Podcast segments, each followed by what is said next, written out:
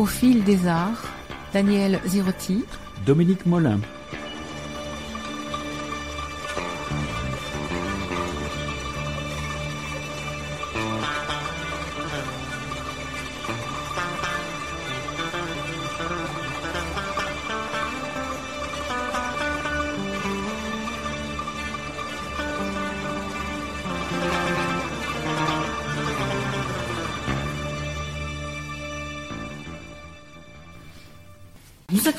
Aujourd'hui Simone Monet et Gilbert Pau.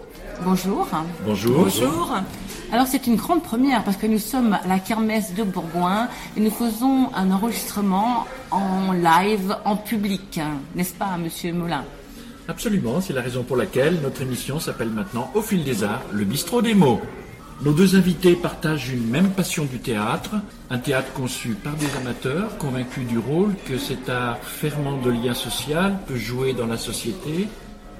Avant de vous laisser la parole, il nous a semblé intéressant de revenir aux origines en se remettant en tête le sens étymologique du mot théâtre, qui semble faire écho à l'idée que vous nous en faites. Théatron en grec désigne le lieu de la représentation, c'est-à-dire la scène et les gradins qui l'entourent en forme d'hémicycle, souvent adossés à une colline, et qui ouvrent sur le paysage environnant, de mer ou de montagne. Le théâtre, ce n'est pas d'abord un texte ou une troupe, c'est un lieu ouvert sur le public et son environnement.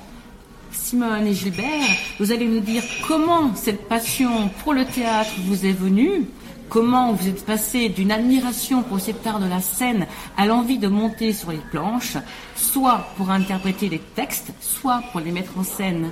Vous nous raconterez un peu des différentes étapes de vos parcours et vous nous direz comment les amateurs que vous êtes, soucieux de partager avec un public l'amour que vous avez pour des textes, que vous avez envie de faire vivre, réussissent à donner corps à cette ambition. Simone Monet, cette passion pour le théâtre, de quelle manière vous est-elle venue? Et l'envie d'être comédienne, vous l'avez depuis longtemps? Euh, oui, je l'ai depuis longtemps. Je n'ai pas toujours pu être comédienne parce que j'avais un travail professionnel qui me prenait beaucoup. Mais depuis fort longtemps, je suis très intéressée par le théâtre. Et dans ma vie professionnelle, j'ai pu à un moment euh, valoriser euh, cette passion en enseignant à une option théâtre au lycée. Et dès que j'ai eu un peu plus de temps dans ma vie personnelle, j'ai commencé à m'intégrer pour faire du théâtre amateur. Gilbert Pau, vous avez créé en 1990 la nacelle. Euh, c'est une association qui se veut atelier de travail du jeu théâtral aussi lieu de création. Alors, est-ce que c'est à ce moment-là que tout a commencé? Je dois dire que cette passion a commencé un peu plus tôt qu'en 90, puisque j'étais aussi enseignant de lettres et qu'à un certain moment, euh, je me suis dit qu'il fallait que les élèves, effectivement, prennent goût au texte, puissent les valoriser, et à partir du moment où ces élèves se levaient de leur bureau et allaient dans les allées euh, dire leur texte, eh bien je me suis dit que là, on pouvait gagner quelque chose et faire en sorte que les élèves s'intéressent au théâtre. À partir de là, moi-même, je me suis fortement intéressé au théâtre euh, pour faire vivre les textes et aussi pour être en relation, euh, pour être en convivialité avec euh, ceux qui les font vivre. Donc, euh, comme vous l'avez dit, le théâtre de la Nacelle a été créé en 1990. Ce n'est pas tout à fait vrai, c'est-à-dire que à l'époque, c'était le théâtre 90. Et à partir de cette création, avec euh, des amis d'ailleurs, des copains, eh bien, nous avons fait d'autres euh, créations, d'autres créations, c'est-à-dire nous avons travaillé sur des textes euh, du théâtre contemporain, des textes à partir d'auteurs comme Vinaver, comme Victor Heim, enfin, etc. Je ne vais pas tous les citer. On a fait une dizaine de productions à cette époque. Et puis, il y a eu une interruption. Pourquoi? Bah Parce que moi-même, euh, je n'étais plus professeur de lettres, mais j'ai travaillé euh, dans... J'ai eu une autre activité dans le domaine de la culture, de l'éducation artistique exactement.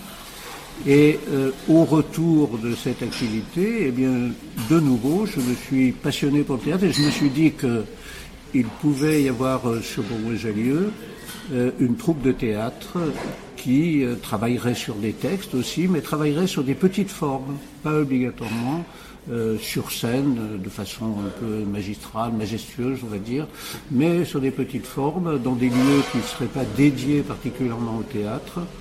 Et c'est ce que l'on a essayé de faire, donc à partir de ce moment-là. On a joué dans des salons de coiffure, on a joué dans des restaurants, dans des bars.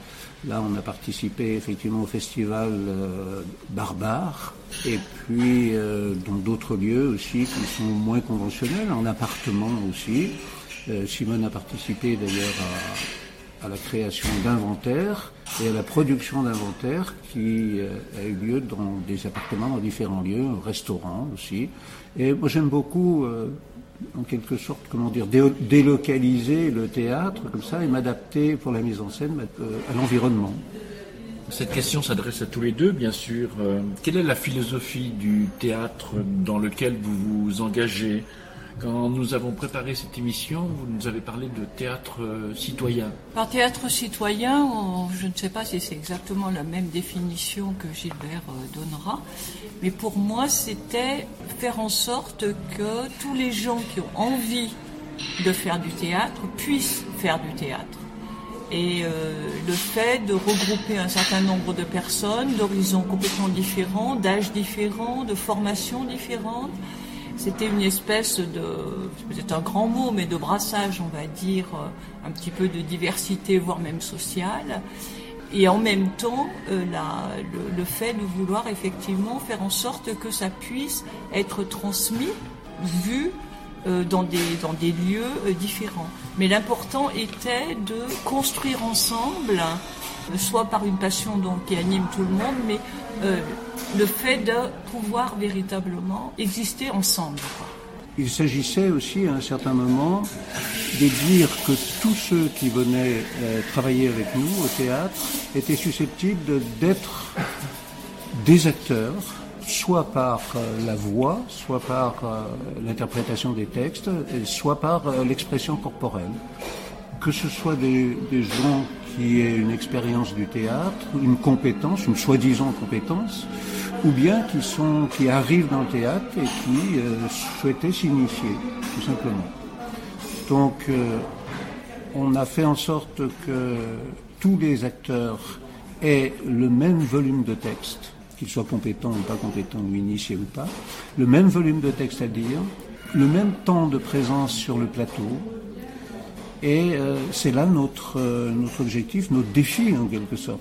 Et ça n'est pas facile puisque nous avons eu euh, dans la, troupe, dans les gens qui sont venus euh, avec nous, des personnes qui n'étaient pas tout à fait destinées au théâtre, mais qui, à un certain moment, se sont révélées. Et ça, je trouve que ça, c'est vraiment important et c'est là une satisfaction entière. Est-ce que vous avez l'impression d'avoir réussi cette euh, transmission?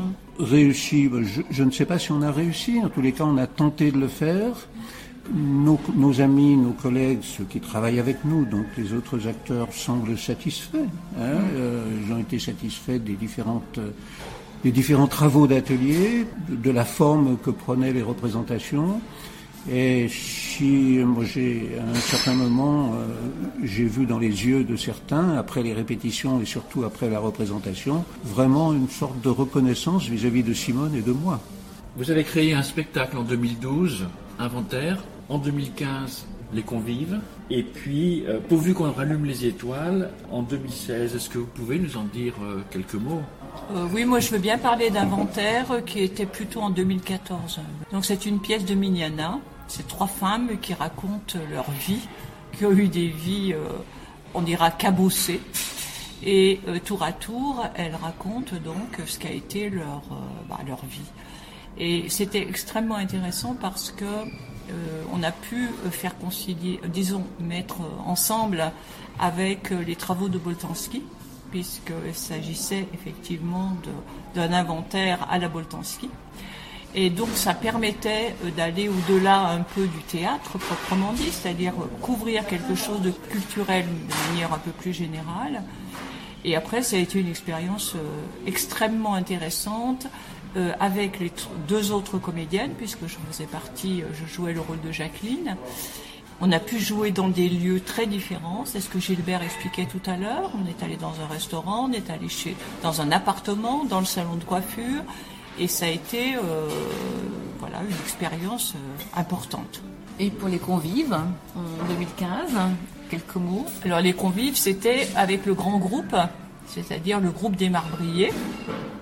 Et c'était un ensemble de textes autour euh, d'une voilà, d'une table, 12 ou 15, combien on était 12 une douzaine, de personnes autour d'une table. Et donc c'était des textes différents euh, en lien avec qu'est-ce que peuvent faire 12 convives autour d'une table.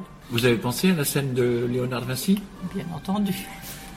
Et hum, pourquoi cette référence hein? Non, mais on y a pensé, mais pas au-delà de s'installer euh, autour de la table et de jouer un certain nombre de scènes. Alors c'est justement, je voudrais préciser quand même, parce que c'est un peu, si j'ose dire, l'originalité de notre travail. Il s'agit de de choisir des textes qui correspondent à un thème, le thème que l'on a choisi au départ, nous. Simone euh, a fait une recherche euh, assez approfondie sur ces textes-là.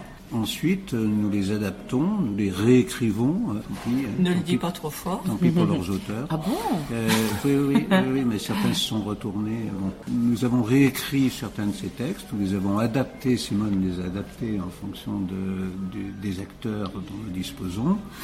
Et euh, c'est tout le travail, c'est tout un travail euh, assez important, assez fort, mais passionnant, euh, que nous, nous menons, mettons en œuvre pendant toute l'année, quoi, c'est ça. Hein. Alors justement, quelles sont les différentes étapes qui conduisent à un spectacle? Les différentes étapes, ça dépend un peu de, du, du, groupe que l'on a. C'est-à-dire qu'au départ, je crois qu'il faut dire, Simone, peut-être qu'au départ, comment les marbriers se sont constitués, comment les différents groupes euh, se sont agglutinés en quelque sorte pour former un sol. Il y avait, euh, on était un certain nombre euh, à Bourgoin-Jallieu, donc de gens un petit peu esselés, qui faisaient partie d'une petite troupe auparavant, qui avait plus forcément beaucoup de monde et qui avait véritablement envie de faire quelque chose. Et donc on a en quelque sorte fédéré à un moment donné un certain nombre de petits groupes, dont la Nacelle, la Falavia et euh, les Didascali. Et on a demandé à ce moment-là, euh, suite à un metteur en scène qui était parti, euh, on a demandé à Gilbert Pau s'il pouvait ou s'il avait envie de peut-être nous prendre en charge, ce qu'il a accepté volontiers. Et donc on s'est retrouvé à une douzaine, en gros, c'est à peu près ça le nombre, de groupes différents qu'on a donc appelés à ce moment-là les marbriers parce que tout bêtement, nous répétons dans la salle qui appartient à la municipalité de Bourgoin, qu'elle nous prête euh, gentiment, qui est l'ancienne marbrerie du cimetière. Alors pour que les auditeurs comprennent, euh, ça se passe en quelle année? Les marbriers, on l'a constitué en 2013 en 2013. Donc à partir de, de ce groupe-là, moi j'ai eu une commande en quelque sorte. Et on a joué cette année-là Les hum. Pas perdus de Denise Bonal. Donc j'ai eu une commande en quelque sorte. Certains voulaient faire un atelier, puisque c'était des personnes qui n'avaient pas d'expérience de théâtre. D'autres, par contre, qui avaient une expérience un peu plus approfondie et qui voulaient faire une représentation assez rapidement. Donc il a fallu faire un équilibre, un travail euh, avec euh, toutes ces données, avec tous ces critères-là, toute cette demande. Donc euh, voilà comment on a commencé à travailler. Et puis, comme dit Simone, on a choisi des textes le texte de Denise Bonal qui se prêtait parfaitement à, ce type de travail, qu'il s'agissait de, comment dire, de voyageurs qui prenaient le train, qui étaient dans des situations différentes, euh, voire de résidents à la gare, hein, des résidents SDF. Et puis, euh, donc voilà, on est parti sur ce texte-là. Et ça nous a permis effectivement d'avoir, euh, d'acquérir une certaine expérience. Alors petit à petit, l'expérience de chacun au fil des années, euh, tout le travail que l'on a fait s'est déposé euh, dans chacun des acteurs. Et on a pu progressivement s'améliorer là-dessus, je pense quand même s'améliorer, faire un travail un peu plus consistant, qui était plutôt dirigé ensuite, au fur et à mesure que le travail avançait, qui était plutôt dirigé vers une représentation. Donc euh, après le travail euh, sur euh, le quai de gare, il n'est pas perdu. il y a eu les convives, et puis il y a eu pourvu qu'on rallume les étoiles. Alors là, c'est parti de quoi? Parce que la difficulté, elle est quand même de trouver un thème qui nous permet de faire travailler tout le monde. De sorte que chacun ait un texte équivalent à son voisin. Quoi. Voilà équivalent en quantité, euh, et puis, comme on le disait tout à l'heure, de présence sur scène aussi, qui soit à peu près la même. Parce que être présent sur scène, c'est ce qui est difficile quand même de dire aux acteurs, être présent sur scène, ça ne veut pas dire ne pas jouer. Donc euh, il y a des gens qui jouent, qui ont un texte, mais il y en a d'autres qui jouent et qui n'ont pas de texte. Donc euh, il faut mélanger tout ça, il faut faire une bonne alchimie de tout cela. Bon, on essaye, je pense qu'on est arrivé quand même à quelque chose de positif à un certain moment. Alors pourvu qu'on rallume les étoiles, pourvu qu'on rallume C'est un beau titre. Très beau. Voilà. Euh, c'est Apollinaire. donc c'est parti ça de, de quoi? C'est parti de, du fait qu'on ne trouvait pas de pièce à faire jouer à ces acteurs. Une pièce introuvable. Et pièce introuvable, on s'est dit quand même que Pirandello avait travaillé là-dessus, sur six personnages en quête d'auteur. Donc on est parti de six personnages en quête d'auteur, qui sont des personnages qui sont dans un théâtre, dans un lieu théâtre, et qui euh, n'avancent pas, quoi. Euh, et puis le directeur a convoqué une troupe, qui, elle, troupe, va leur donner les éléments pour faire un travail et pour avancer, pour trouver, comment dire, va leur donner des exemples. C'était le roi Lyre, c'était Uburois, des exemples de textes comme ça, des exemples de jeux aussi, de pièces, que ces gens qui étaient dans le théâtre pourraient intégrer et pourraient jouer. Alors à partir de ça, ils rallument les étoiles. Quoi. On peut rallumer les projecteurs, on peut rallumer les étoiles, et on peut travailler de manière un peu plus euh, positive. Et c'est ce qu'on voit à la fin du, du spectacle. On avance, il y a une euh, interprétation du roi Lyre qui est nouvelle, et qui permet à chacun d'espérer, d'espérer de partir dans une nouvelle direction. Et ça, ça nous a, ça nous a emporté pendant pas mal de temps. Alors justement, au sujet des, choix euh, des textes, est-ce un choix collectif? Euh, Comment vous fonctionnez pour euh, choisir les textes? Oui, euh, ben, écoutez, euh, à partir du thème que l'on a choisi, alors on parlera des réservés tout à l'heure, hein, c'est un autre thème, mm. mais à partir des thèmes qu'on a choisis, eh bien, on essaye, euh, Simone et moi, de trouver des textes. On prend notre bâton de pèlerin, là, on part à la recherche de textes. On est allé à la bibliothèque de Vèze pour voir, parce que la bibliothèque de Vèze est un haut lieu de textes dramatiques. On est allé à, à Grenoble il n'y a pas si longtemps que ça dans un lieu qui s'appelle Troisième Bureau, où là, il y a des textes euh, dramatiques aussi. Et donc, on, compulse, euh, on cherche, euh, et à la fin, eh ben, on choisit. Quoi. Et Simone fait une adaptation de ces textes. Tous les deux, on travaille là-dessus, avec parfois des difficultés, c'est vrai. C'est vrai qu'on les choisit qu'à deux, hein. c'est-à-dire que c'est pas collégial comme décision. Après, bon, si quelqu'un avait une idée, bien sûr qu'elle est la bienvenue. Mais bon, à un moment, il faut Quoi. Alors il n'y a pas que des textes, il, y a des interprétations et des improvisations. On demande à nos acteurs, par exemple, dans Pourvu qu'on rallume les étoiles, on leur demandait aussi d'improviser à un certain moment. Euh, c'est-à-dire que les acteurs venaient en front de scène, c'était un moment un peu différent, ils ne jouaient plus, entre guillemets, et ils venaient dire ce qu'ils pensaient de ce qu'ils avaient joué, de ce que la troupe qui était invitée avait joué. Donc euh, les improvisations ont compté beaucoup là. Et nous, enfin moi en tous les cas, je suis très observateur de tout ce qui se passe comme ça dans les improvisations. Et ça m'intéresse aussi beaucoup pour la mise en scène. La parole vraie, la parole naturelle dans l'improvisation.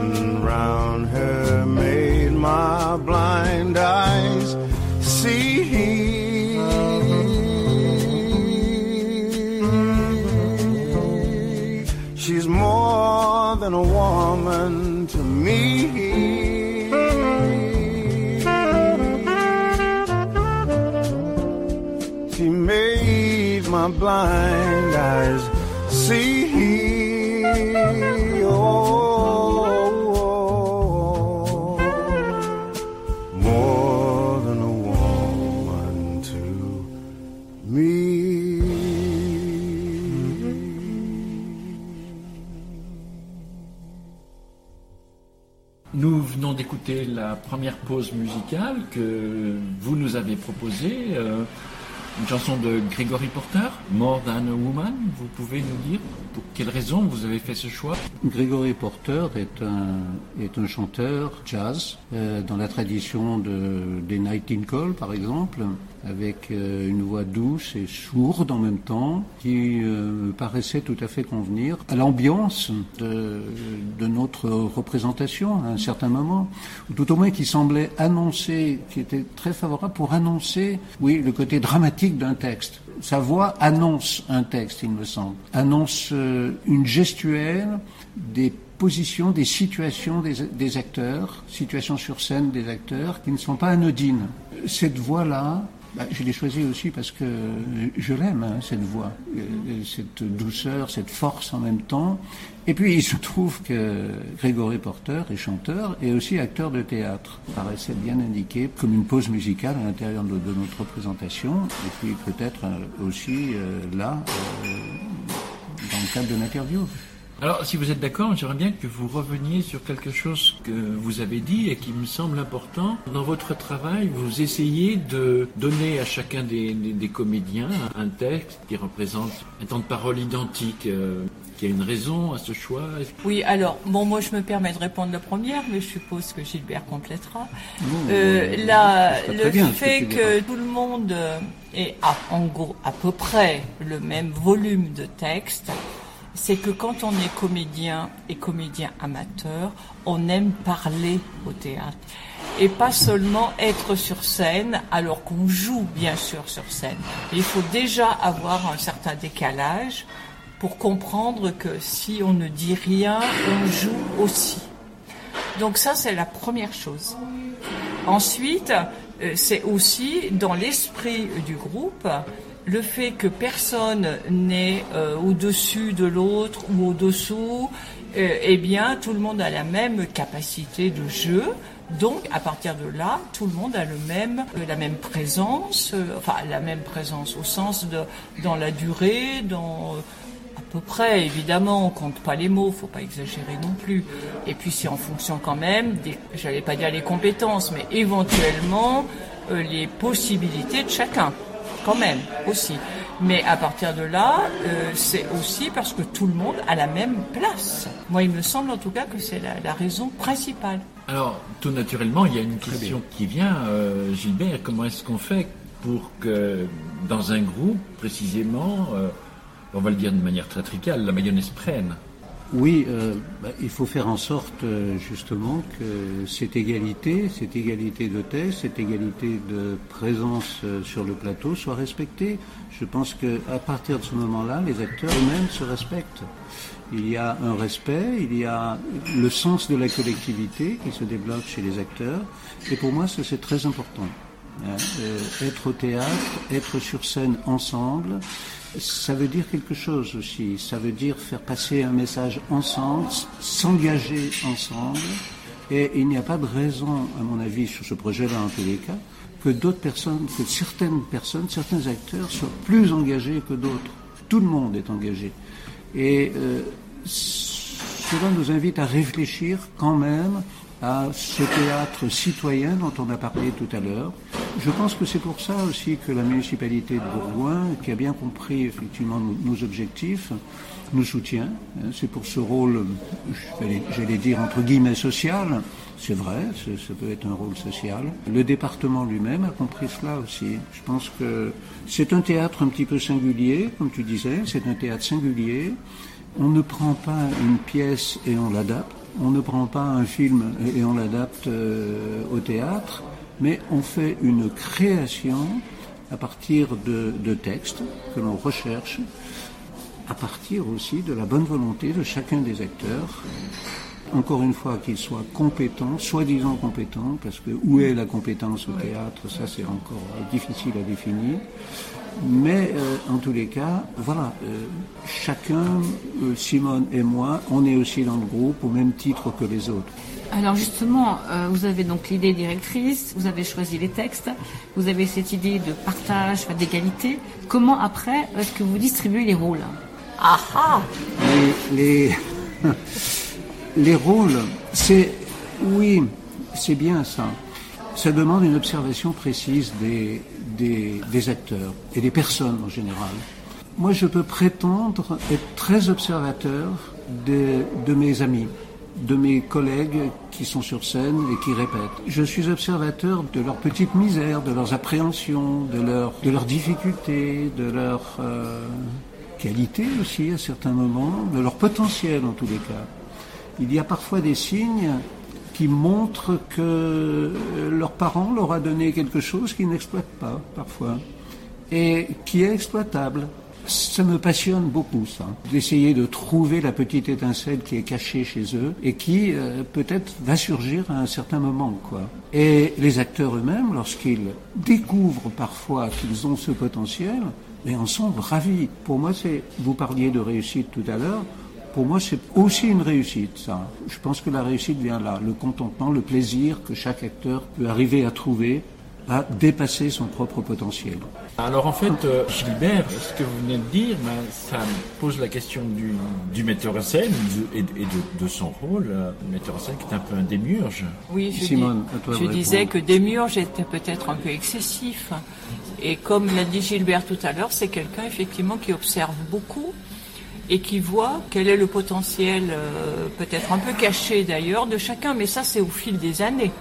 Effectivement, qu'il a pu se rendre compte qu'il pouvait demander à quelqu'un qui d'ordinaire, mettons plutôt, je donne un exemple dans la réserve, d'être capable de faire un rôle beaucoup plus extraverti. Bon, ça, je dirais que c'est aussi euh, le fait de bien se connaître, de, de faire attention. euh, Alors après, on peut dire qu'il y a une facilité à donner un rôle à quelqu'un qui correspond à ce rôle. Hein, euh, moi, je m'y prête pas euh, obligatoirement parce que euh, c'est assez intéressant, comme le disait Simone parfois, de confier un rôle à quelqu'un qui peut et qui n'est pas destiné à le faire, quoi, à l'endosser en quelque sorte. C'est là, c'est à ce moment-là que cette personne se découvre euh, le potentiel qu'il a en lui-même pour de nouveaux rôles finalement, des rôles auxquels euh, il n'était pas destiné euh, à jouer. que ça, ça ne peut être qu'après un certain temps de travail amateur euh, ensemble. Parce qu'au départ, il est beaucoup plus simple et c'est normal de donner à l'amateur ce qu'il sait faire quelque part. Et parce qu'il va pouvoir donner quelque chose de positif, de réussir. Et c'est au fur et à mesure d'un certain travail que, effectivement, on va au-delà, quoi. C'est-à-dire le travail d'un acteur, tout simplement. Oui, c'est bien. Est-ce qu'on peut aussi parler d'art-thérapie Moi, j'ai beaucoup de- d'amis plasticiens qui, ont- qui animent des ateliers d'art-thérapie. Est-ce que cette forme de théâtre-là peut se rapprocher de, entre guillemets, de l'art-thérapie Quand on parle d'art-thérapie, on peut parler de catharsis du théâtre aussi. hein. Euh, C'est-à-dire qu'à certains moments, euh, si j'endosse tel rôle, euh, ça me permet de, me purger en quelque sorte de, différents sentiments que j'ai pu, différents sentiments négatifs. C'est la même chose pour le spectateur aussi. Le spectateur vient au théâtre parfois pour voir des acteurs jouer ce qu'ils vivent eux dans la réalité et ce dont ils ne sont pas conscients toujours. Et voilà, moi, en quelque sorte, euh, bon, je sais pas, sans doute le théâtre aussi a d'autres. euh, Non, je dirais simplement que c'est pas euh, le but affiché. hein. C'est-à-dire que euh, c'est pas euh, le théâtre va permettre de régler des problèmes, euh, etc.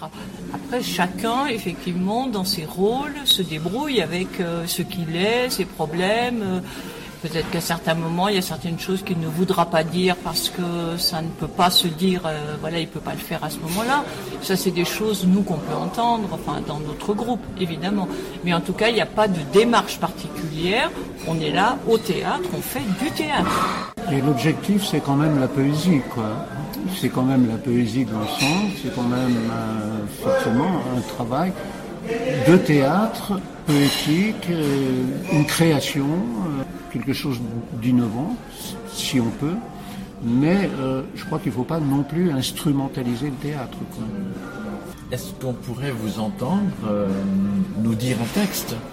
Volontiers. Un petit extrait de- du spectacle qu'on va présenter cette année euh, à la fin de la saison, là, c'est-à-dire au 31 mai à Bourgoin en tout cas. Donc il est question de, des réservés, des gens qui ont réservé leur place au théâtre. Et on attend à l'entrée de la billetterie avant que ça ouvre. Et il y a en l'occurrence une file d'attente et une personne qui passe devant.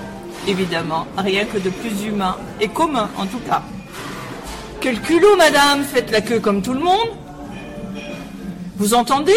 Prenez votre place dans la file, c'est incroyable Madame est arrivée la première, la politesse veut que vous fassiez la queue, comme nous tous. C'est incroyable. Aucune éducation, aucun respect des autres. Dans quel monde on vit? Et vous avez vu ce qui s'est encore passé la nuit dernière, et en plein centre. Vous vous rendez compte, si ce n'est pas affreux de voir des choses pareilles, on ne sait même plus comment on vit, et chaque jour qui passe, c'est pire, à faire peur. On se demande si ça va pouvoir continuer comme ça longtemps et où on va à ce train-là. C'est épouvantable. Moi, je vois les enfants ne sont plus ce qu'ils étaient dans mon temps.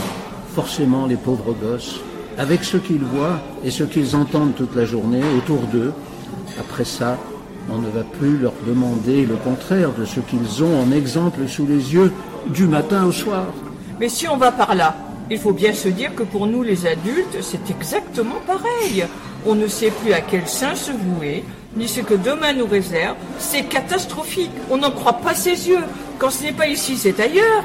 Mais il ne se passe pas un jour, pas un seul jour, sans qu'il y ait une abomination quelque part. Et nous, on ne nous dit certainement pas tout, n'est-ce pas? Parce que si on savait tout ce qui se passe en dessous, dans le monde, il y aurait de quoi devenir fou. Pas fou à lier. Alors que franchement, on aurait tout pour être heureux. Si seulement on voulait tous y mettre rien qu'un peu de bonne volonté. Ce serait quand même pas bien difficile. Vous ne me direz pas qu'on pourrait pas s'entendre. Si on voulait vraiment les uns et les autres que ça change, parce qu'enfin, jusqu'où on va aller comme ça? Oui, jusqu'où on va aller comme ça, hein Dites-moi. Vous voulez me le dire? Jusqu'où? C'est un texte de Calaferte.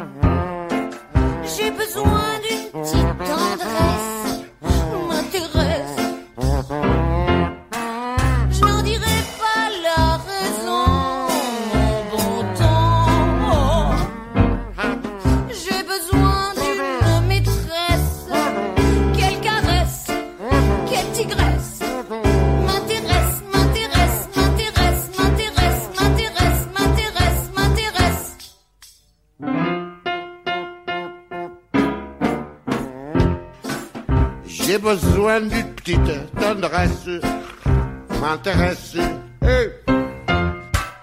Je ne fais pas de comparaison. Quel bon ouh. J'ai besoin d'une caresse. Une tigresse qui fasse ronron. J'ai envie d'une bouillabaisse. M'intéresse. Ouh, je n'en dirai pas raison. Je suis homme. J'ai besoin d'une négresse. Une noblesse pantalon.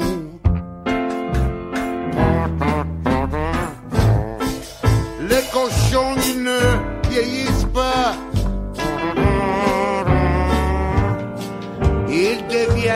Des saucissons. Quelle tendresse. Bon. Mais les hommes, tant qu'ils vieillissent, ils deviennent des cochons. Ah, j'ai besoin d'une petite tendresse, m'intéresse. Je n'en dirai pas la raison, J'ai besoin d'une maîtresse, quelle caresse, quelle tigresse. M'intéresse, m'intéresse, m'intéresse, m'intéresse, m'intéresse, m'intéresse, m'intéresse.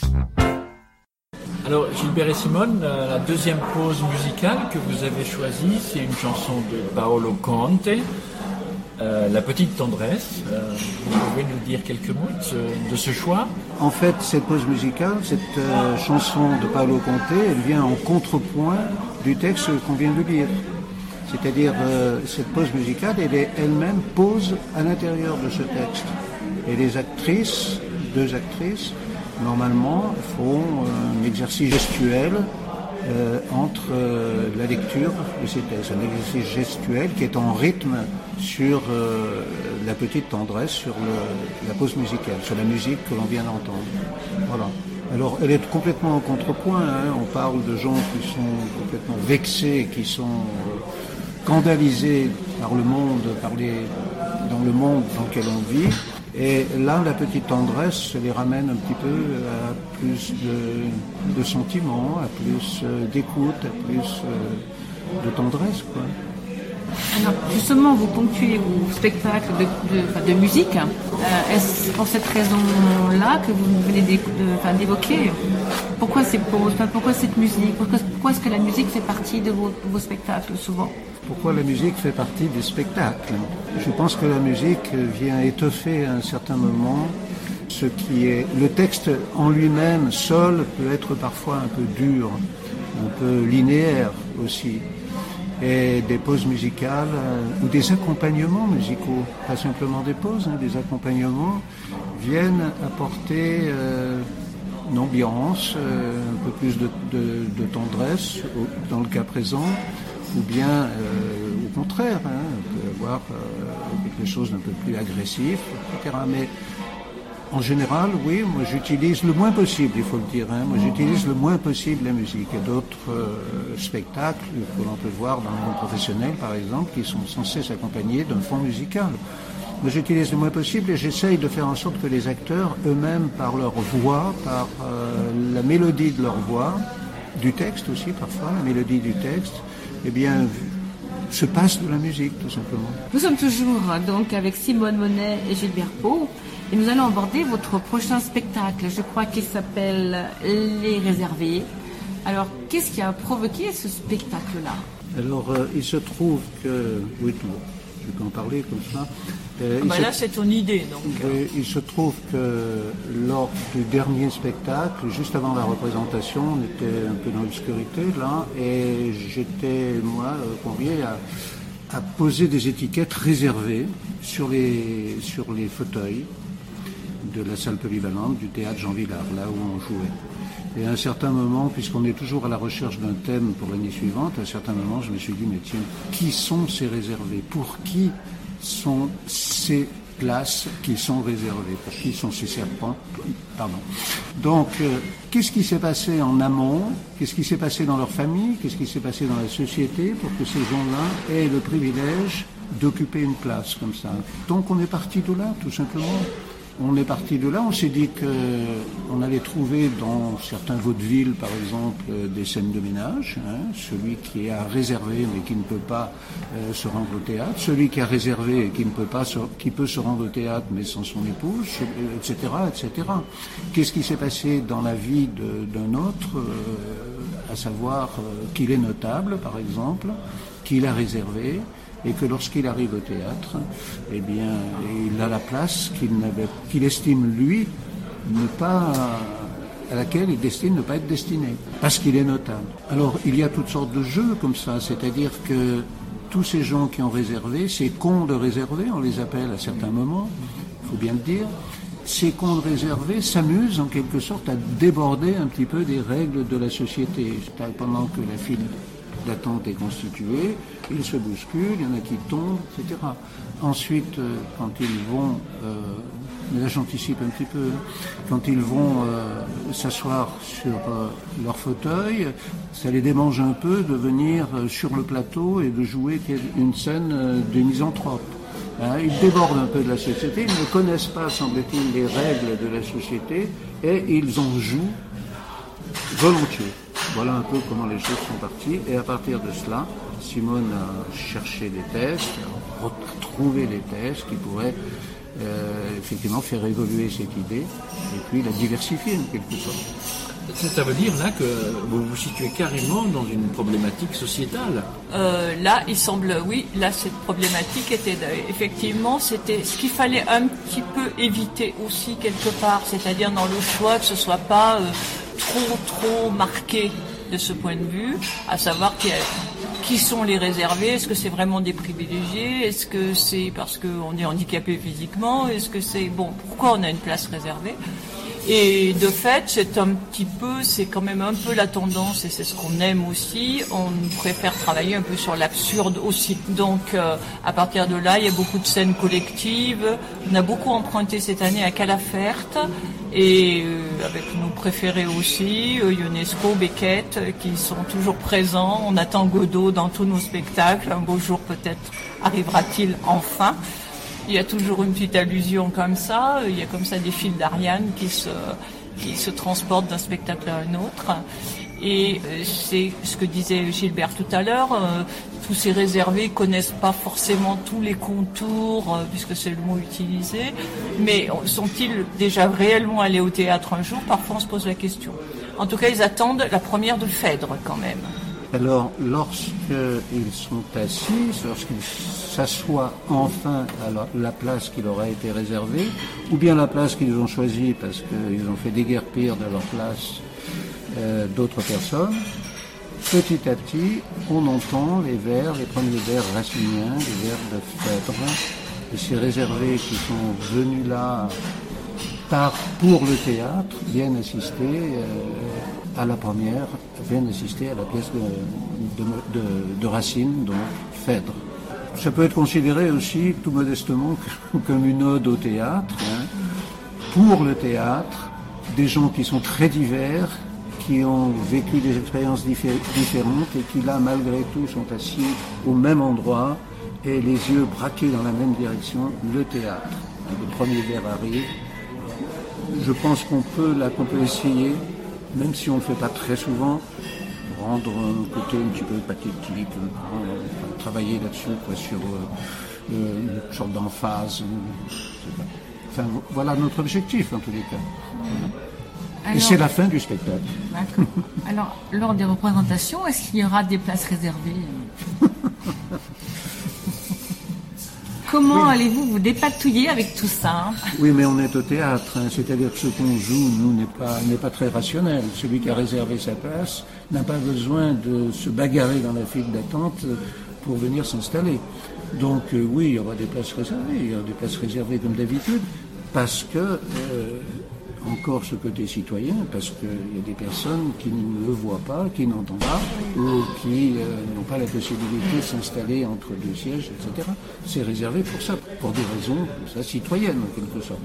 Mais il n'y a pas de place invitée, de place privilégiée, puisque on lutte aussi, on fait entendre dans ce spectacle, on fait entendre quelques mots sur les privilèges, l'abolition des privilèges. Il y aura un, enregistrement C'était un spectacle des Martin Circus à l'époque. oui, qui était sur euh, Bah, l'abolition là, des privilèges. ah, tout simplement là, en 89. J'ai quand même envie d'en en savoir un petit peu plus sur euh, cette, confrontation que vous organisez entre Calafert et Racine. Bah en oui, passant par Molière en passant par Molière. qui et la. Bruyère. Mais comment faites-vous? Déjà, il y a la volonté tout de même donc de parler de théâtre et c'est vrai qu'on a, on préfère, euh, il semble quand même travailler avec des auteurs plus contemporains, même si nos contemporains ils commencent déjà quand même à être euh, bon, certains, c'est pas le 21e. Bon, mais bon, ça c'est autre chose. Il y a des passages quand même qui sont beaucoup plus contemporains. Mais en même temps, euh, effectivement, mélanger aussi avec un théâtre plus classique, euh, c'est aussi euh, intéressant. Par exemple, ce, privilégié qui, à un moment donné, il se trouve qu'entre une espèce de diva euh, qu'il a vue dans un concert, à un moment, il va lui donner sa place et il euh, illustre un petit peu tout ça. Bon, ça fait surgir le misanthrope. Enfin, il y, a- comme ça des choses. Celui qui est complètement paumé parce qu'il s'est trompé de jour et qui trouve pas sa place, bah, la bruyère avec son distrait est là, quoi. C'est-à-dire qu'il y a des choses qui, comme ça, se, culturellement parlant, euh, sont là. Et puis c'est des textes magnifiques aussi, quoi. De fait, ils sont réactualisés d'une certaine manière, sans prétention, bien entendu, et parce que le- la scène du misanthrope, on la découpe en, en 12, parce qu'on est 12 à vouloir la- en placer une, quand même, il n'y a pas de raison. On s'amuse, on s'amuse beaucoup. Je veux dire, la personne qui va jouer le ménalque, le distrait de la bruyère, s'amuse énormément avec ce texte. On est là pour s'amuser aussi. Ça veut dire concrètement que, selon vous, en 2017, euh, l'alexandrin a encore, a encore une place et une écriture parfaitement classique, type celle de la Bruyère, euh, peut être encore entendue. Je pense, oui, bien sûr. Il n'y a pas d'exclusivité, euh, il n'y a pas de... Il faudrait pas non plus cantonner le théâtre au théâtre classique. D'abord parce qu'en tant qu'amateur, il faut quand même être réaliste. Euh, Jouer une, une des tragédies euh, complètes, euh, tout de même, il faut pouvoir. Mais en même temps, euh, c'est là, quoi. Les contemporains sont là aussi parce que d'autres ont été avant et parce qu'aussi euh, la musique de l'Alexandrin, elle est toujours là. Le contemporain, les textes contemporains que l'on a choisis correspondent à des attitudes, correspondent au comportement des spectateurs, comportement sur le lieu, dans le théâtre, Par contre, euh, le, le Byzanthrope, euh, les Alexandrins, ils correspondent aussi à un jeu que ces acteurs euh, s'amusent à faire euh, sur scène, sur le plateau, en attendant que les acteurs de Phèdre arrivent. C'est un jeu plutôt. Donc c'est en quelque sorte du théâtre dans le théâtre. C'est-à-dire que tous ces gens qui sont là, ils veulent montrer qu'eux aussi ils savent quand même. Bah, bien sûr. Et nous allons entendre la troisième pause musicale. Pouvez-vous nous expliquer le choix? C'est encore Gregory Porter. On donne Be Fool. Pourquoi ce choix? Sur Grégory Porter, ce sont les mêmes appréciations que tout à l'heure. hein. C'est-à-dire que, euh, oui, sa voix douce, sa voix. Don Fool, si je me souviens bien, je n'ai pas le texte et le filage sous les yeux, mais il intervient avant que deux personnes, deux femmes se rencontrent sur la, la rangée des réservés. Elles sont euh, chacune à une extrémité. Elles aimeraient être l'une à côté de l'autre. Donc, euh, sont deux ce- amoureuses. deux amoureuses. Elles préfèrent être l'une à côté de l'autre. Donc il y a un moment de silence et un moment pendant lequel ce silence est aussi garni par euh, ce- ce- cette chanson de Grégory Porter qui est mélodieuse, qui est douce, qui amène progressivement les deux actrices à se rencontrer et qui anticipe un peu sur leur relation amoureuse. Il me semble que c'est ça.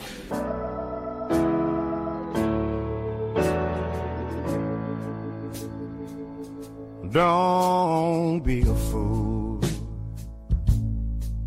Don't give your nights to someone else while giving days to those who really love you. Don't be a fool like me and give your life to someone else while faking love to those who really love you. Why couldn't I have realized gravity of telling lies? Whose weight now shows upon your faceless smile? I know your heart now and before, but I won't do it anymore. Trust in me and fall in love again. Listen to these charms, baby. I'm not fooling and fall into these open arms of love. Listen to these charms, baby. I'm not fooling and fall into these open arms of love. Listen to these charms, baby. I'm not fooling around and fall into these open arms of love.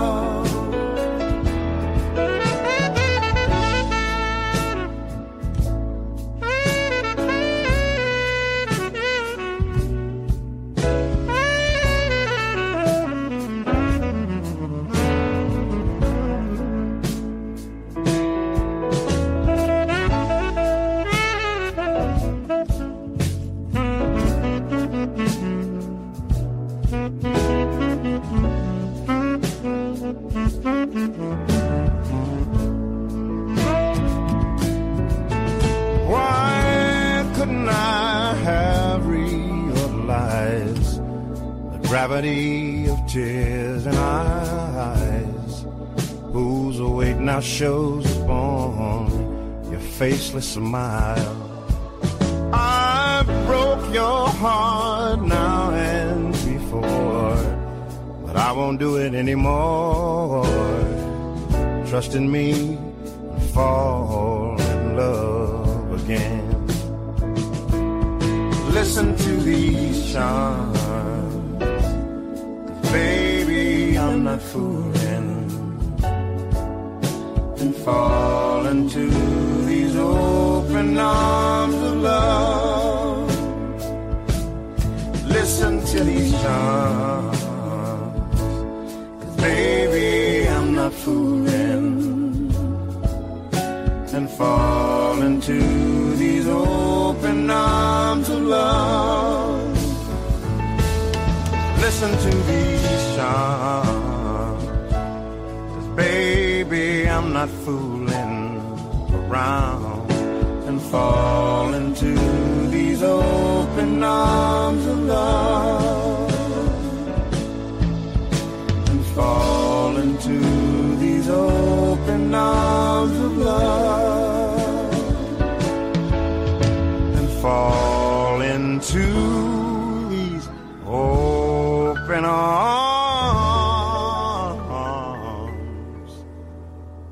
of love.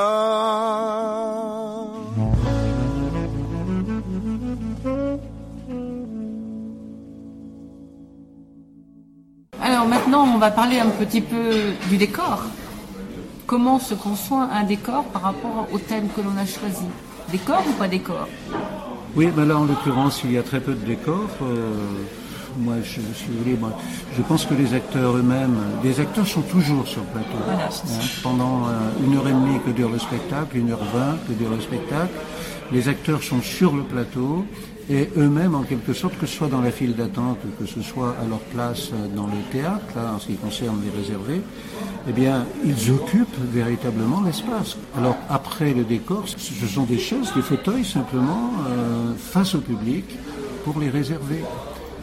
Après, il y aura peut-être, euh, je sais pas, un minimum de décor euh, qui signifie que l'entrée du spectacle se trouve là. Et puis, euh, pour faire des décors, il faut aussi avoir des moyens financiers aussi. Même si on voulait en faire, on n'a pas les moyens de, fonctionner comme cela. La municipalité de Bourgogne-Jallieu nous aide beaucoup. On a une subvention pour euh, fonctionner sur ce spectacle-là, sur une année entière d'ailleurs, hein, libre à nous de trouver d'autres euh, spectacles, d'autres moyens de fonctionner, d'autres euh, formes artistiques. Mais en tous les cas, la municipalité nous soutient à ce sujet-là. Et puis aussi, nous prête gracieusement la salle de spectacle. De même que la régie, les, techniciens, euh, le décor, ça peut être aussi la lumière, hein, c'est très important ça. Il y a un technicien lumière qui est affecté à notre travail, et ça je trouve que c'est déjà intéressant. Je trouve que la municipalité prend en compte, on est tout à fait satisfait, prend en compte notre travail. Le conseil départemental aussi. On a fait des dossiers en direction du conseil départemental, qui, comme on le disait tout à l'heure, voit cela comme un théâtre citoyen, euh, une œuvre tout modestement sociale, mais bon, euh, il y a aussi ce- cette singularité-là, malgré tout. Donc euh, voilà comment nous arrivons à fonctionner.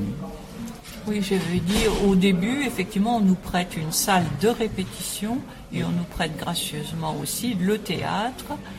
Donc cette année, c'est le 31 mai à Bourgoin-Jallieu. Alors, pour terminer l'entretien, est-ce qu'on peut euh, aller euh, au-delà des réservés? Est-ce que par hasard, ou euh, vous auriez des projets pour l'année prochaine? Bien sûr, Alors, Alors Donc, euh, oui, on peut être à la recherche d'un nouveau thème, c'est-à-dire travailler euh, sur le même fonctionnement, dans le même esprit. Pourquoi pas hein, euh, Moi, je me dis que on a des, objectifs cette année, on rêve à certains autres projets. Et je me dis qu'après la représentation, ça a tellement bien fonctionné, on est content de nous-mêmes, etc. Peut-être à tort, je ne sais pas, mais en tous les cas, il y a une ambiance, une convivialité qui s'installe et on, est on a tendance à recommencer, à retravailler euh, dans le même esprit. Moi, j'aimerais aussi travailler, parce que c'était l'objectif euh, du théâtre de la Nacelle, sur des petites formes, comme on avait fait inventaire d'ailleurs, avec trois actrices, sur des petites formes, voire des lectures théâtralisées. Hein, euh, faire en sorte qu'on s'approprie les textes et on les joue dans des lieux euh, comme celui-ci, le café, là. Des lectures à partir de textes que l'on a trouvé nous-mêmes, ou à partir de textes que des associations euh, de lecture, euh, de passeurs de mots peut-être, des associations comme celle-là peuvent euh, intervenir et nous suggérer, etc., des textes qui sont écrits, mais qui peuvent prendre forme, prendre vie, grâce aux acteurs que sont les, les marbriers. alors on laisse la- le dernier mot à l'actrice, à Simone. Oui, pour nous dire. Bon, pour dire pour l'année prochaine, oui, moi je suis assez d'accord qu'on pourrait euh, diversifier un peu parce que voilà, c'est vrai que reproduire chaque année peut-être le même type exactement. D'abord, faut trouver une idée chaque fois quand même, c'est pas aussi simple. Et peut-être le fait de diversifier de cette manière-là, ça permettrait aussi à chacun de se renouveler d'une certaine manière. Ça n'empêcherait pas de, c'est encore que des idées, hein. N'empêche trouver en- le fait quand même de rester un groupe tout en travaillant peut-être de façon un petit peu plus, un peu différente. Sur des pièces en un acte, sur des lectures, sur euh, des choses euh, peut-être plus, pourquoi pas des embryons de pièces avec des lectures à côté qui traiteraient du même thème. Enfin, bon, c'est pas les idées qui manquent. Après, il faut réaliser et puis en parler euh, avec aussi l'ensemble. Ça n'a pas encore été fait. Rien ne nous empêcherait ensuite de regrouper ces formes diversifiées et d'en faire un- une présentation sur le plateau, tel qu'on peut le faire actuellement. Alors, avant d'en arriver à l'année prochaine, dites-nous concrètement quand nous allons pouvoir aller vous voir et vous, en- vous entendre euh, donc euh, pour ce spectacle euh, les réserver. Alors j'ai dit tout à l'heure déjà, donc la première représentation à Bourgoin est le 31 mai. C'est un mercredi, je crois. Ensuite, euh, il y a un projet et éventuellement de jouer à la salle de Mérier, puisqu'on n'a pas dit ici, mais la mairie de Mérier nous aide également en nous prêtant la salle euh, le lundi soir. Et c'est une grande salle et du coup, comme on est nombreux, c'est quand même euh, pour tout ce qui est collectif, c'est très important. Euh, alors là, les dates sont encore à fixer. Ce serait sans doute peut-être début juin ou au contraire en novembre. Là, entre nous, on n'en a encore pas discuté. Le problème du théâtre amateur, c'est qu'on joue pas beaucoup de fois. Merci à tous les deux. Merci beaucoup. Merci. Merci, à vous.